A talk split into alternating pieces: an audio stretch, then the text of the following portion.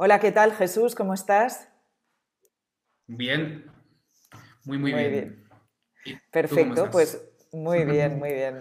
Vamos a hablar eh, con Jesús de Osteobash, eh, un, centro de osteopatía y fisioterapia que está situado en San Boi del Llobregat. Pero yo prefiero que nos cuentes más tú. Eh, cuéntanos sobre todo por qué empezaste en esto de la osteopatía. ¿Cuándo y cómo? Pues bien fácil. Mis estudios comenzaron en el mundo de la fisioterapia. Eh, todo, bueno, acabé en 2006, eh, fisioterapia.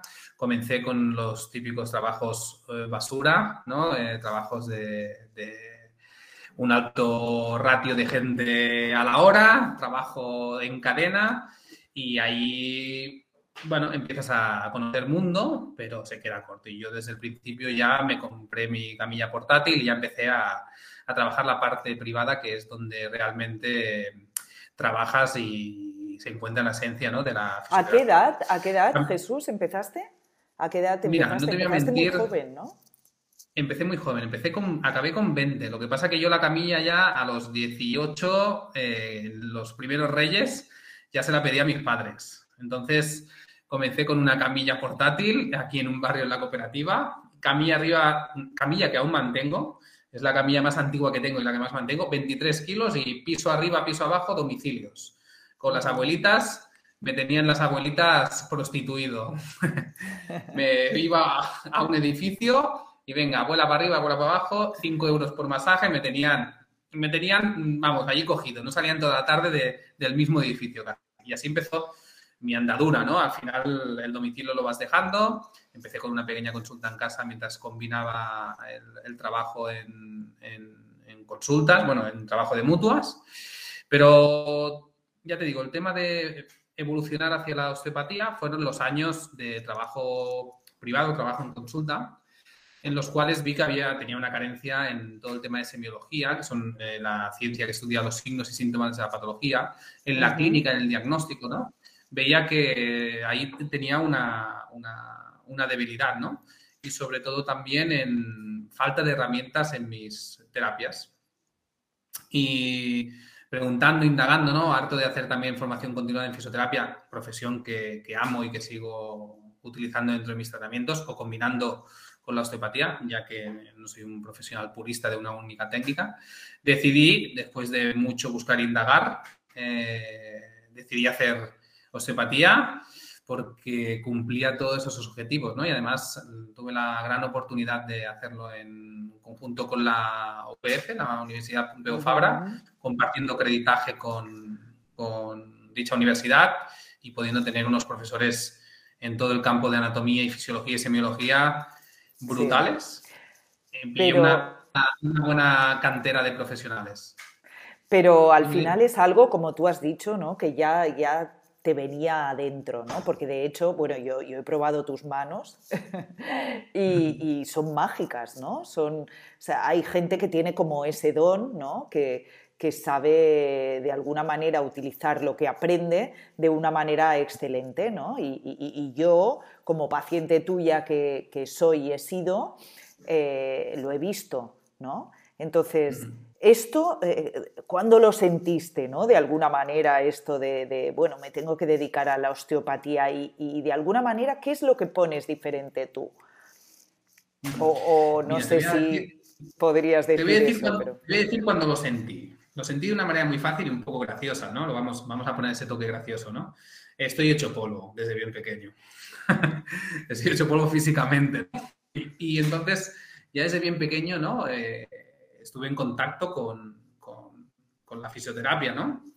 Eh, mis padres tuvieron la, cultura, ¿no? De, preocuparse esa parte y nunca me llevaron por, y siempre me llevaron por privado, ¿no? En otras cosas a lo mejor ni viajaba ni nada con ellos porque eran más cerrados, pero oye, cuando tenía una lesión y eso siempre me llevaban. Y todo nació desde una patología que años después me diagnosticaron, por eso entendimos el porqué de tantas lesiones de pequeño, pero bueno, gracias a esta patología descubrí mi, profesión y cuando iba al, fisioterapeuta yo veía que me miraba y que actualmente aquellos fisioterapeutas son amigos míos me miraban, qué tío tan pesado, ¿no? ¿Por qué me pregunta tanto? Empecé a, encariñarme de la profesión gracias a estar, bueno, a, estar hecho polvo, a tener muchas lesiones. Y, así comenzó mi andadura y mi, y mi interés. También me interesaba mucho el mundo de la medicina y por eso también me he tirado a la vertiente osteopática, ¿no? La vertiente osteopática tiene una vertiente, al menos la, la escuela donde yo he trabajado, viene de una, de una, de una cantera de médicos de, Estados Unidos que emigraron aquí a Inglaterra y, surgió ahí la especialidad en, en, osteopatía. Y lo que decías tú, ¿no? Lo de la magia, que no hago magia, que conste. ¿Qué, especialidad es? Perdona, ¿qué, especialidad es? Bueno, la escuela es la Escuela de Osteopatía de Barcelona, que está adscrita a la escuela, a la European School of Osteopathy, que está en Maidstone, en Inglaterra. Vale, perfecto. Que parte de los creditajes, parte de los eh, exámenes Ecuador, donde te hacen la valoración, tienes que trasladarte a Maidstone a hacerlos. Ajá. Ellos son los que te valoran. Y la otra cosa que me has dicho, ¿no? La, magia que le pongo, que no hacemos magia, ¿sí? Es básicamente es la pasión, ¿no? Es lo que siempre te he dicho, ¿no? no solo es ver al paciente desde un prisma físico, ¿no? El paciente va más allá, ¿no? Tú ya lo sabes que soy muy pesado con el tema de la prevención, ¿no? Para mí la, la base y que creo que muchos profesionales pierden, ¿no? Porque hay que hacer un desgaste ahí personal de, de intentar convencer al paciente que el cambio comienza desde ellos, ¿no? Y no solo hay que hipotecar o jugarse la única carta o todas las fichas a lo que yo le pueda hacer en terapia, ¿no? Y, sobre todo, ya te digo, en tu caso, pues tuviste la suerte que solo necesitabas eh, fisioterapia y osteopatía, ¿no? En muchos otros casos hay personas que necesitan un preparador físico, un psicólogo, o un cambio en nutrición, ¿no? Que les haga tirar hacia adelante. Y al final es eso, la magia está en no hacer pacientes que no puedes o que no son para ti, ¿sí? Y sobre todo, no dejar solo al paciente. El paciente viene y yo una de las cosas que tengo es una super cartera mágica, que eso sí que la tengo y la tiene poca gente, con miles de profesionales donde puedo derivar a esas personas y que encuentren un camino y una mejora en su lesión. Sí, porque en Osteobaes, de hecho, hay muchísimos profesionales, ¿no? no solamente está la osteopatía y la fisioterapia, sino que puedes encontrar desde un PNI. Eh, cuéntanos. Puedes encontrar mucho ya, últimamente demasiados.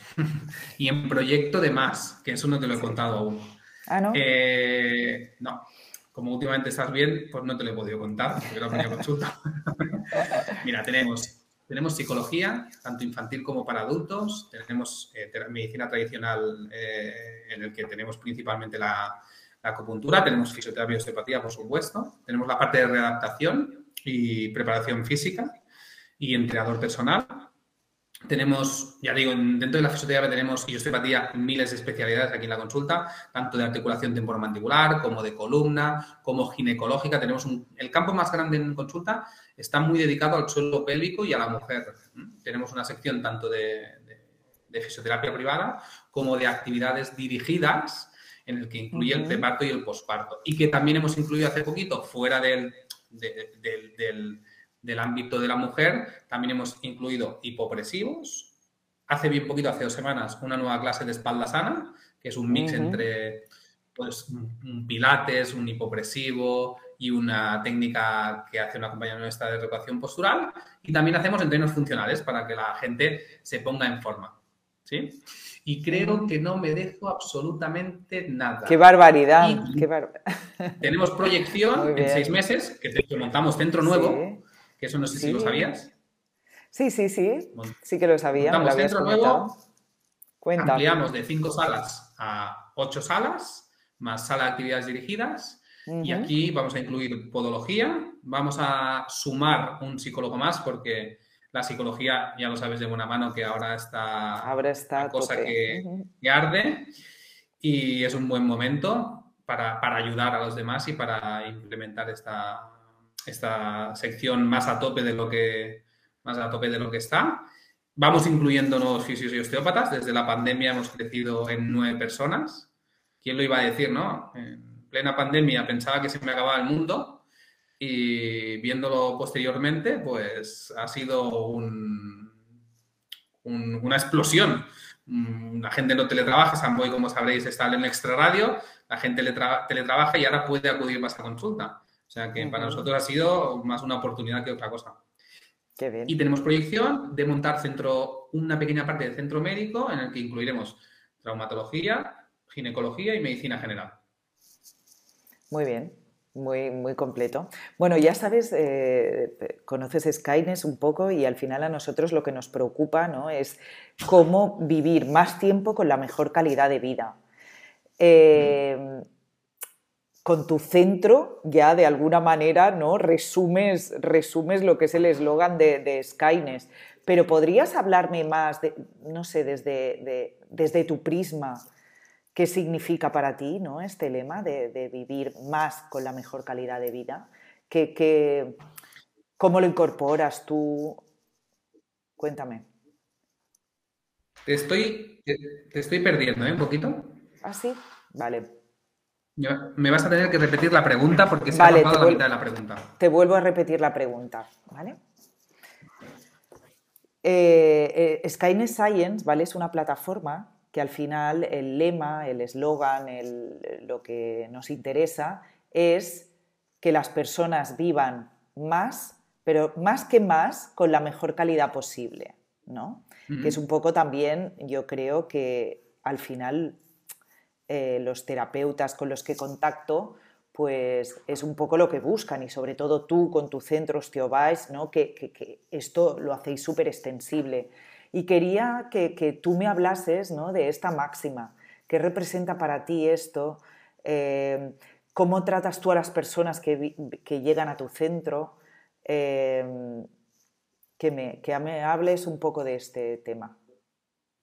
Pues como tú dices, para mí lo más importante, ¿no? Y, sufriendo yo, ¿no? Padeciendo yo una patología reumática y, sabiendo lo que es el, dolor, ¿no? En primera persona, eh, por supuesto que vivir más, ¿sí? Pero yo pondría al principio de todo, como tú has dicho, vivir bien, ¿sí? Con, mejor calidad, claro. Con mejor calidad de vida, eso es mm, lo primordial. No hay nada peor en el mundo, si le preguntas a alguien, vivir con dolor, ¿no? No, no, no hay nada peor, ¿no? Y, como te he dicho antes, ¿no? Eh, sobre todo, hacerle ver al paciente, sobre todo lo más ir a la raíz, ¿no? Porque el paciente se piensa que con tus manos o con cuatro técnicas vas a solucionar y no, no. La raíz nace, tú lo has dicho muy bien, desde el PNI, ¿no? Por ejemplo, desde la psiconeuroinmunología, desde la nutrición. Claro, tú puedes venir a cómo comes, ¿no? Si tú tienes una lesión, pero tu dieta es una basura, vamos a decirlo así. Ya sabes que soy del Llobregat y, usamos jerga más directa. si comes basura, si comes fast food, eh, si comes, eh, si no tienes un buen descanso, ¿no? Si no hay una buena cicatrización, un dolor crónico muchas veces, no hay nadie que conozca que tenga un dolor crónico y, y duerma bien. No hay nadie que conozca que tenga un dolor crónico y coma bien. Qué coincidencia, ¿no? Ya podemos hacer lo que queramos con las manos, pero si no hay un buen descanso y una buena alimentación, ya el, castillo de naipes eh, se, desmorona. Hay que comenzar por las bases, hay que hacer unos buenos cimientos. Y ahí está la alimentación, ahí está el descanso y ahí está la psicología. Sí, yo recuerdo que fue una de las cosas que me llamó muchísimo la atención, ¿no? Porque al final cuando vas un tuyas, que al final cuando vas a un osteópata, pues va directamente que te duele, que en aquel entonces me dolía la rodilla, vas ahí, ¿no? y, pero yo recuerdo que me preguntabas, pues, cómo comes, cómo vas al baño, cómo no sé qué, cómo no sé cuántos, ¿no? Y entonces eso sí que es verdad que conectó mucho, ¿no? Eh, con mi forma de pensar al final, ¿no? Porque somos un todo, somos algo exacto. Eh, entonces, bueno, eh, va mucho con, con esta filosofía, ¿no? Es que es la clave, es que es la única manera de éxito. Si tú te piensas por ser terapeuta, eh, hacer muchos másteres y muchas cosas, eh, que vas a conseguir eh, curar al paciente, es más, la palabra curar es muy atrevida. el, cuerpo es el que se cura. Yo no curo a nadie. Nosotros, los osteópatas, podemos colocamos las piezas o los fisios, las piezas en la mejor posición posible para que tú te cures Curar, podemos hablar de, mira, como hoy el, primer trasplante que ha habido de corazón de cerdo a, humano, ¿no? Que ha sido maravilloso. Eso sí que es curar, porque ha sacado un corazón y a vosotros el cuerpo solo no se puede curar. Pero nosotros los terapeutas lo que hacemos es acompañar para que vosotros, o yo incluido que me trato, nos curemos. Al final el cuerpo tiene su poder de autocuración, pero hay que darle el combustible adecuado. Porque Jesús, eh, ¿y una persona sana que va al osteópata? Por ejemplo, yo las últimas veces que iba, ¿no? yo creo que iba a verte. Esto es muy de marketing, ¿sí? Pero, esa, pero es realidad. La gente que viene sin dolor a prevenir, al final tú eres una persona que también, aunque eres una persona que te cuidas, inevitablemente por tu trabajo, pasas muchas horas sentada, ¿no? Al final es algo muy oriental y poco occidental, ¿sí? No prevenimos, Sí, que es verdad que en, en, Oriente calientan antes de ir a trabajar para poder trabajar muchas horas. Y esa no es la filosofía, ¿no? Hay que encontrar un equilibrio, pero sí que tenemos que quedarnos con esa parte oriental, que la prevención es muy importante. Y cuando hacemos una sesión sin dolor, al final es muy importante porque al final el cuerpo, cuando empieza a molestar? Empieza a molestar cuando hay unas adaptaciones. Tú pasas muchas horas en el ordenador, pues vale. Eh, el, cuello no se mueve bien ya. Entonces tu hombro sube un poquito para compensar eso. Y, pero tú aún no sientes dolor. Pero a la segunda cosa, la lumbar se mueve un poquito para compensar que tu cervical siempre esté recta, porque tú siempre tienes que mirar horizontal. El cuerpo va adaptando, adaptando. Cuando ya no le queda ninguna adaptación más, ahí es ya cuando todo explota y empieza el dolor. ¿sí? Ahí es cuando las capas de cebolla, hay 200 capas de cebolla para saber qué ha pasado. Por lo tanto, con esto que te quiero explicar, que la prevención es, metafóricamente es ir vaciando esas piedras de la mochila, ¿no? que vamos metiendo esas adaptaciones al medio, a la gravedad, al tipo de trabajo que tenemos, al tipo de ejercicio de impacto que, que, realizamos ¿no? ahora en esa sociedad. Y las sesiones de prevención nos ayudan, aunque no sean de una manera tan tangible, a vaciar ese saco y que consigamos no tener ese dolor o retrasar esa artrosis o alargar nuestra vida eh, tanto laboral como, como deportiva, a no sufrir dolor en un futuro. Pero ya sabes que en esta sociedad occidental, si no tenemos algo medible, no nos gusta. ¿sí? Si no vamos con dolor y nos lo quitan, es como que no estamos pagando para nada. ¿sí? Y esto es algo que ahora, después de, aunque yo sea joven, ¿no? Porque considero joven, tengo 36 años. Han pasado 16 años, lo puedo, decir, lo puedo decir bien alto. Pacientes que suelen venir con asiduidad, hablamos que cuando ya un paciente tiene un dolor subagudo, pues lo visitamos cada tres o cuatro meses, son pacientes que no vuelven a quedarse clavados. Son pacientes que se reincorporan a deportes que antes pensaban que nunca más volverían a hacer. No, no, no los curamos porque el cuerpo envejece, ¿no? Pero lo que decimos, ¿no? Mejoramos la calidad de vida del, paciente, lo hacemos vivir mejor. Y la prevención es súper importante, es lo más importante.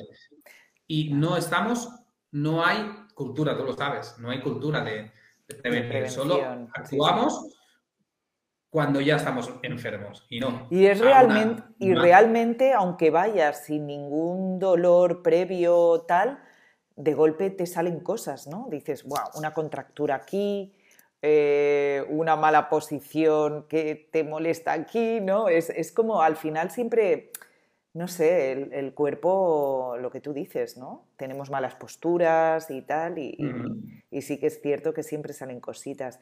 Eh, yo ahora, exacto, temas emocionales, bla, bla, bla. Y una cosa, Jesús, em, ahora, ¿vale? Que parece que todo el mundo está un poco nervioso por todo lo que ha pasado todos estos años, que no vamos a recordarlo ni hablar del tema porque se ha hablado muchísimo. Eh, danos, que yo me acuerdo que a mí me hacías hacer algún ejercicio, danos algún truquillo para hacer, algún movimiento, algo para, para digamos, eh, estar mejor cuerpo-mente. Vale, ¿te acuerdas? Yo creo que contigo, si no recuerdo mal, hicimos aquel ejercicio de, ¿no? del dolor, ¿no? De modificar el dolor, que son ejercicios que se utilizan no me sale muy bien el nombre, se llama Carly Mosley, es muy famoso en el tema del dolor crónico, y como una persona con dolor crónico, eh, haciendo ejercicios meditativos, ¿no? Eh, porque al final el cuerpo y mente están unidos. No estamos hablando de nada esotérico, estamos hablando de algo tangible, porque al final la, la, conducción nerviosa, las vías eferentes y aferentes eh, son compartidas, las emocionales de las físicas. Por lo tanto, ¿por qué no podemos eh, modular al menos la intensidad de un dolor con un ejercicio eh, de meditación, ¿no? Y si quieres te hago, hacemos un ejemplo rápido. Nada de, te lo digo, os lo explico a todos en un minuto, ¿no? Eh, simplemente es el hecho de cerrar los ojos cuando tenemos un dolor crónico y lo que le funciona muy bien al cerebro es delimitar ese dolor, porque a veces ese dolor es tan intenso, tan molesto, que ya no sabes eh, ni, indicar el punto exacto, ¿no? Y va muy bien hacer un trabajo de meditación de cerrar los ojos, concentrarnos en esa zona. Repito, esto es algo muy rápido, pero que podemos hacer de, manera lenta y, alargarlo unos 10-15 minutos. Y va muy bien cerrar los ojos, delimitar eh, visualmente ese dolor, darle forma, ¿sí? un cuadrado, un triángulo o la forma que queramos, darle un color, darle una rugosidad, darle una temperatura, darle una, una consistencia dura, blanda, ¿sí? va bien, al cerebro le funciona muy bien ordenar, somos, somos así, somos muy cuadriculados, darle una forma al dolor eh, le, funciona muy bien al cerebro para ordenarla en nuestra parte subcortical, en nuestro subconsciente.